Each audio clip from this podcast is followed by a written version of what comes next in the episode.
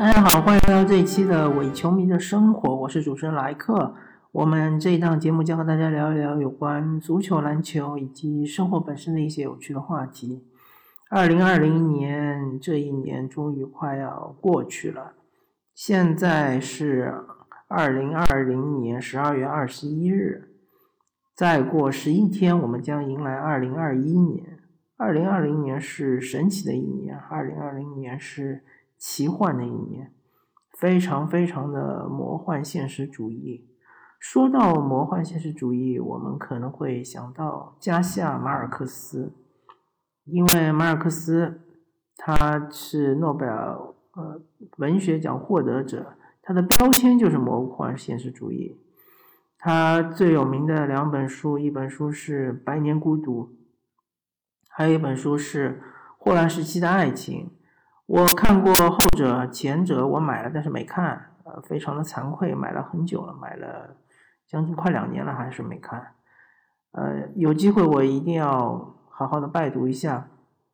然后说到魔幻现实主义的二零二零年，呃，最大的非常呃魔幻的一点就在于新冠病毒这个瘟疫。呃，我其实考虑了很久，我在想要用疫情还是用瘟疫。呃，疫情的话，确实这个词语是非常的有那种，呃，就战争气息吧，嗯，或者说是一种呃非常紧张的这种情绪，所以我想用瘟疫，可能相对来说是中性一点吧，但是。还是我们国家还是很多情况下还是喜欢用疫情，所以请大家原谅我任性一把，我还是说是这个瘟疫，新冠瘟疫确实蔓延整个世界。嗯，现在最厉害的应该是美国，美国每天大概有二十万左右的人感染新冠，那那个。除了新冠之外呢，还有中美贸易战。中美贸易战它对于整个嗯国际的，特别是国际经济的影响还是非常大的。当然还有中澳贸易战，但中澳贸易战，我看我们国内的媒体好像报道的比较少。中澳贸易战其实就是说中国已经禁止进口澳洲很多的一些产品。然后还有啥呢？还有就是对于我们整个国际体育、国内体育，确实影响也是非常非常大。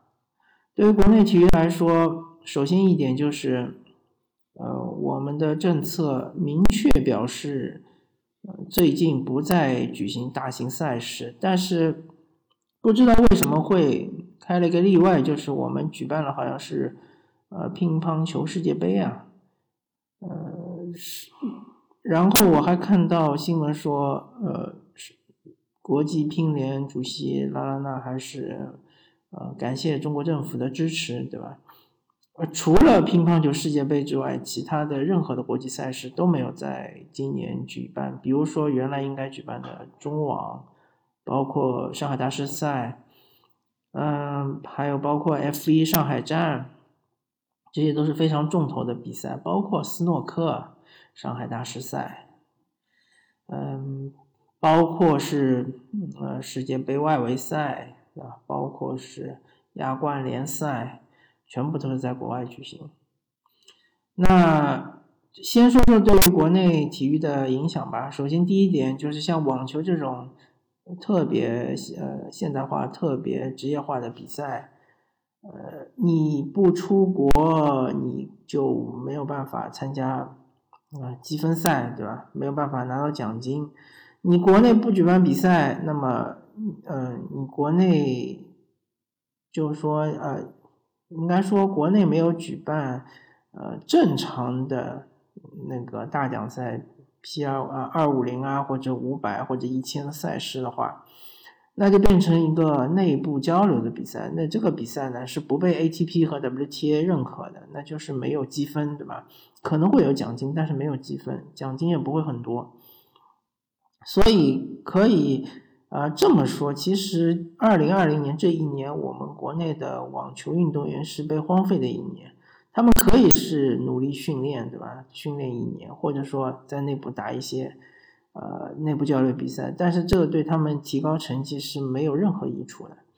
当然，彭帅好像也是出去打了美网，还有一些选手自费掏腰包出去打了，比如法网、美网之类的。但是这个代价其实是非常的大的。首先，你要付很多钱，是包机出去，对吧？或者你你坐普通民航班机，你这个机票也不一定买得到。其次，你出去了之后，可能先要隔离，然后打了比赛，以我们我国选手的水平，可能也就是一轮游，或者第二两轮游，对吧？因为今年我关注了一下，好像没有打得特别好的选手，女子男子都一样，所以男子选手根本就没有出去的。虽然原来还可以打打大满贯的资格赛，但是现在我们看到，他们现在连资格赛都不愿意去参加了，因为一方面确实特别的麻烦，成本也特别的高；第二方面也没什么希望打进正赛，对吧？那所以说，今年中国网坛可以说是非常惨淡。然后 F 一，对吧？F 一其实。国内应该还是有那么一批喜欢 F 一的观众，但是他们非常失望，因为他们没有办法在上海看到大奖赛，同时他们也很少有机会能够到国外去看比赛，对吧？那然后受到冲击最大的一个是篮球，一个是足球。篮球 CBA 其实是被拦腰斩断，呃，二零一九年年底他们其实正在进行常规赛。然后突然之间就暂停了，暂停了。过了一段时间，大概是六月份重启的。重启之后，就是变成一个封闭式的赛会制的比赛。嗯，不管是篮球也好，足球也好，他们其实已经是非常职业化的，已经适应了主客场制的这样一个赛事。它突然之间回到呃这个赛会制，而且是封闭式赛会制的比赛，对于。呃，运动员来说，心理上是一种折磨，同时也需要很长时间来适应，同时也增加了非常多的不确定性。我相信，像易建联这种大伤和这个环境是有一定的关系的。同时，呃，广东队不负众望拿下了总冠军，对吧？其实，呃，确实广东队的实力是很强的，但是他。呃，自从半决赛开始，其实是跌跌撞撞的，呃，非常侥幸的，对吧？最终是拿到了总冠军，并没有打出非常强大的这个统治力啊。辽宁是有机会的，北京也是有机会的。当然，CBA，呃，新赛季又开始了，对吧？中间其实也没休息多久，这个运动员现在就变成了机器人。一方面，你要求他们。呃，一个赛季打完之后，几乎不要休息，马上又重新集训，又开始准备下个赛季，又开始打。第二方面要求他们封闭式的集训、封闭式的比赛是不能回家，对吧？嗯，不能对家人有任何的眷恋，不能呃，就是有向往自由的这种呃情绪，对吧？最好是他们成为了机器人，嗯，大家就是。面无表情，每一个都是卡瓦伊拉纳德这样的，努力打球就行了，啥都别想，对吧？为 CBA 赚钱，为赞助商呃赚钱，为自己赚钱，为俱乐部赚钱，呃，真的就是我们现在这种情况下，运动员就变成了赚钱机器、摇钱树。那么 CBA 说好之后，我们就说中超，呃，对于篮球来说，足球其实更加不被待见了。足球呃开放的最晚，对吧？七月底才开始正式的呃开始进进行联赛，然后这个联赛极致的压缩，压缩到呃几个月之内就打完，两个月吧，两个月之内打完联赛，然后再打足协杯。那足协杯的话，还是和亚冠冲突，对吧？逼的俱乐部参加亚冠的俱乐部球队只能做出无奈的选择，而且。像这个选择，其实也是被呃蒙上了某一层的这个民族主义的情绪啊，要为国争光啊之类的，巴拉巴拉巴拉的。然后最终我们也看到了结果，嗯，其实所有参加亚冠的球队都是鸡飞蛋打，没有一支球队是打进，比如说东亚区决赛，那就更不要提冠军了。然后只有两支球队出现，申花和恒大甚至还没有出现，出现了也没有走得更远。比如说像是上海上港，它是输给了神户胜利船，然后北京国安是输给了最终的亚冠冠军蔚山现代。不管怎么说吧，呃，蔚山现在是很强，然后，呃，全北现在也很强，再加上神户胜利船也很强，那这三支球队确实是，呃，今年亚冠联赛里面状态也好，然后体能情况也好，应该是最优的三支球队。那我们中超联赛呢？回到中超联赛呢？呃，今年是苏宁。嗯，夺得了江苏苏宁夺得了最后的冠军。其实苏宁这个冠军非常的不容易啊，来之不易，因为所有的球员都是处于一个封闭的状态，连续打了两个月的比赛，中间完全没有回家，基本上只能和和家人只能靠远程的一种方式来联系。呃，这其实今年的联赛打完之后，就导致很多外援就纷纷离开，因为。一方面来说，限薪嘛，限薪新政；第二方面来说，他们实在是受不了和家人呃经常的分离，而且像是嗯被剥夺自由一样，处在一个全封闭的情况下打赛会制的联赛，这种体验其实是职业球员是无无法呃怎么说呢？他们是没有办法呃很好的这个适应的。只有其实只有过去的专业球员，他们原来是一直封闭训练啊，封闭比赛啊，对吧？现在其实包括国内的职业球员，他们也已经完全呃，对于这种封闭式的比赛、封闭式的训练是无所适从。其实包括呃很多外教，他们也考虑纷纷的离开，包括像是范布隆霍斯特啊之类的。呃，不知道上海上港的佩雷拉会不会离开？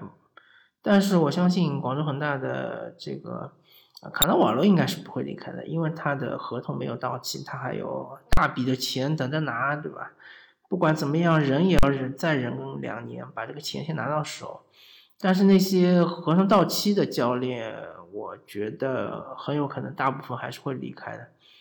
呃，中超联赛经过了二零二零年这一年之后呢，首先它的品牌价值肯定是大跌。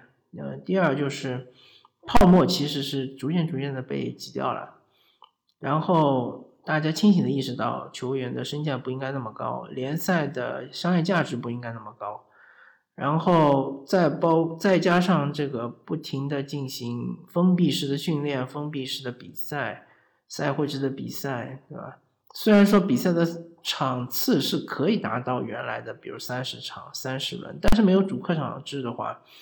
比赛会变得索然无味，或者说呃意外，或者说这个不确定性会非常非常高，那就导致这个整个商业价值的下降嘛，这是无法避免的，也是没有办法，无可奈何，因为我们处于这样一个环境中，很多很多的外援，高水平外援、高水平教练即将离开中国这个沃土，然后其实。说沃土有点呃讽刺的意味啊，其实中国足球是一个非常贫瘠的土壤。新冠瘟疫正好给我们一个认清自我的机会。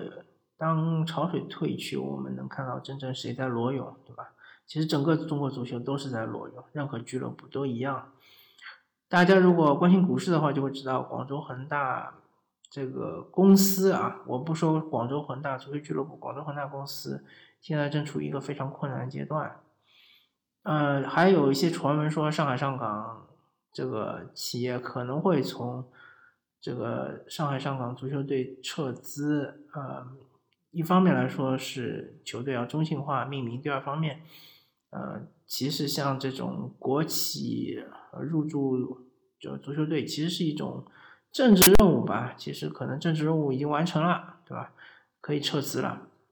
包括像是绿地集团，其实也不一定会继续赞助申花队，所以说，嗯，今年之后，二零二一年开始，我们将看到的是，嗯，相对来说水平没有那么高的比赛，可能会更激烈，对吧？但是，嗯，相信喜欢足球、真正热爱足球的球迷可能会比较失望。但是那些，呃，网上喜欢编段子啊，或者说冷嘲热讽啊这些，呃，所谓的球迷，那他们可能会，呃，更加的。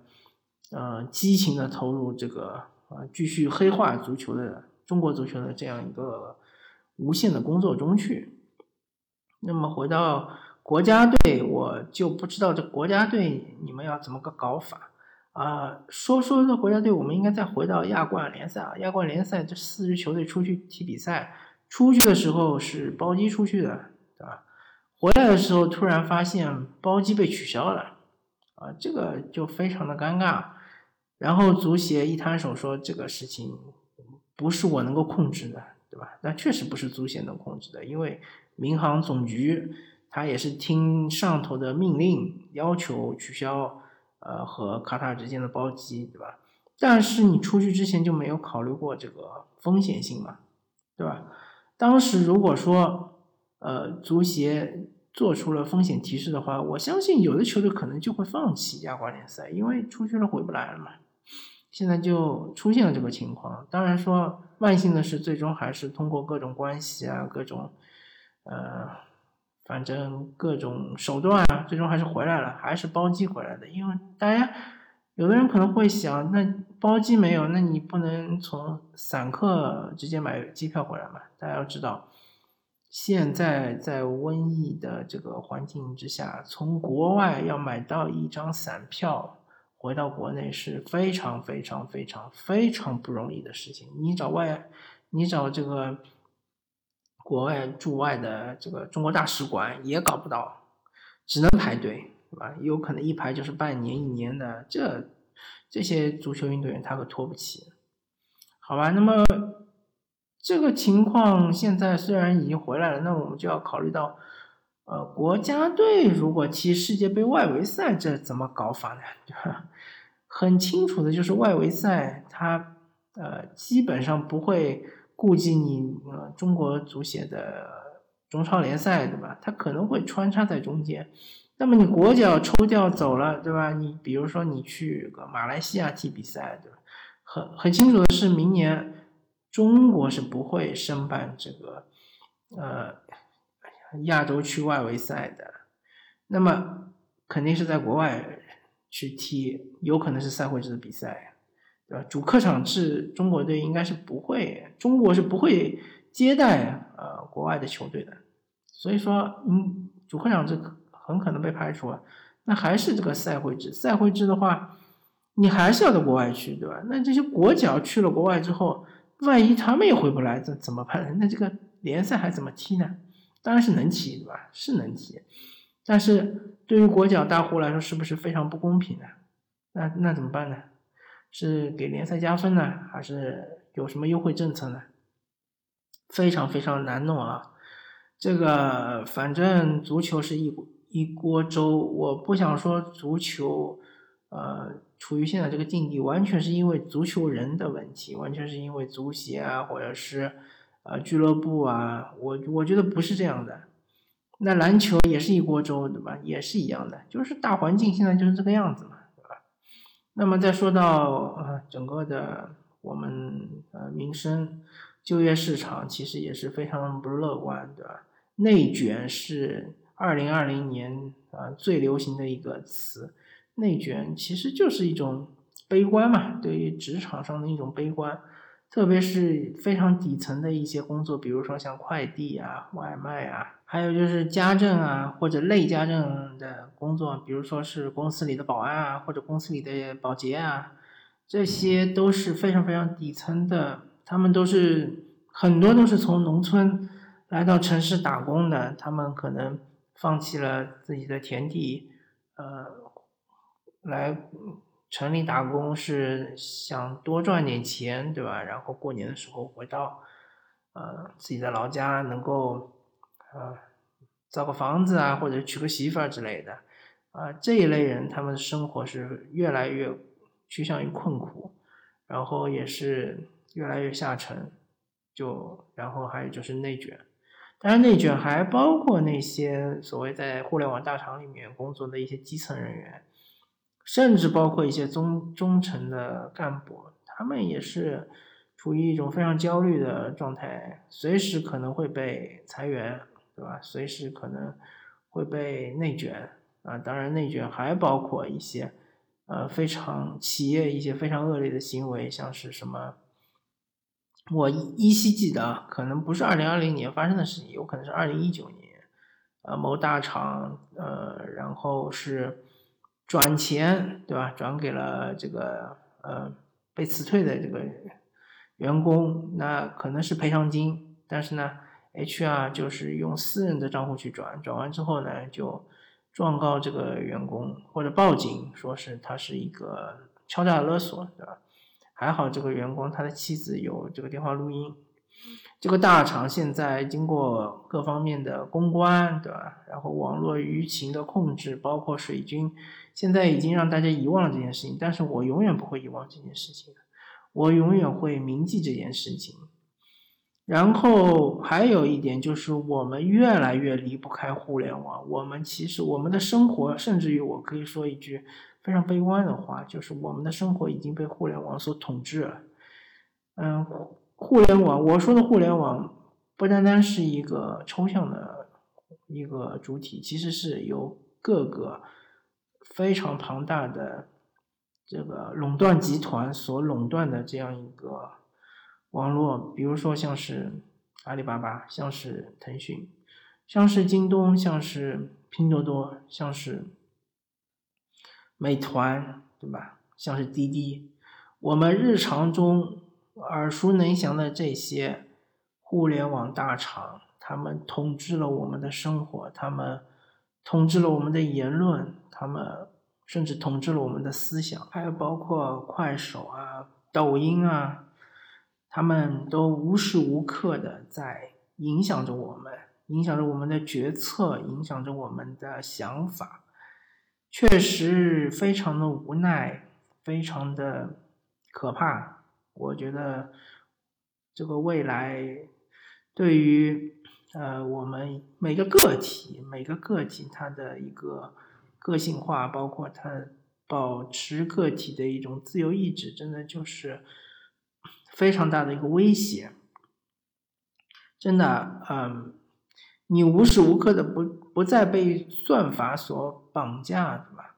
包括你手机里推送的那些广告，包括你不停的接到那些骚扰电话，包括你啊，你去买的这些商品，你在互联网上买的商品，直播买的，或者是各种电商网站买的商品，他推给你的价格，可能每个人都是不一样的，对吧？每个人都拥有一个独占的价格，非常非常的讽刺啊！还有什么人工智能？我们国家至少我生活在魔都这样一个大城市里面，我对人工智能最深切的体验就是那么多的骚扰电话，现在再也不不需要使用，呃，再也不需要使用一个个活生生的人来去打，直接可以用人工智能来打。这样的话，完全降低了。呃，每一个打这种骚扰电话人的这种挫败感，对吧？电话呃客服的挫败感，确实你不停的被拒绝是有很强的挫败感，但人工智能不会有呀，对吧？还有包括可能是一些呃催债电话之类的，对吧？还有深切的体验就是互联网金融太太他妈强大了，呃，现在的人不但是离不开支付宝，甚至离不开花呗，对吧？但类花呗的这种。A P P 真是越来越多，越来越多。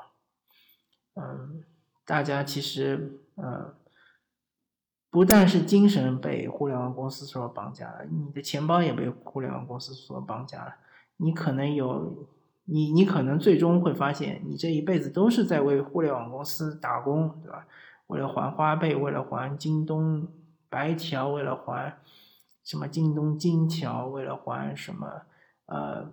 微信钱包之类的，各种各样的三六零借呗、借贷啊啥的，反正二零二零年过去了，新的一年将到来，但是新的一年，前景非常的暗淡，呃，然后我们也看不到什么希望，我们就像颓废的迎接二零二一年吧。感谢大家收听这一期非常颓废的伪球迷的生活，我是主持人莱克，我们下期再见，拜拜。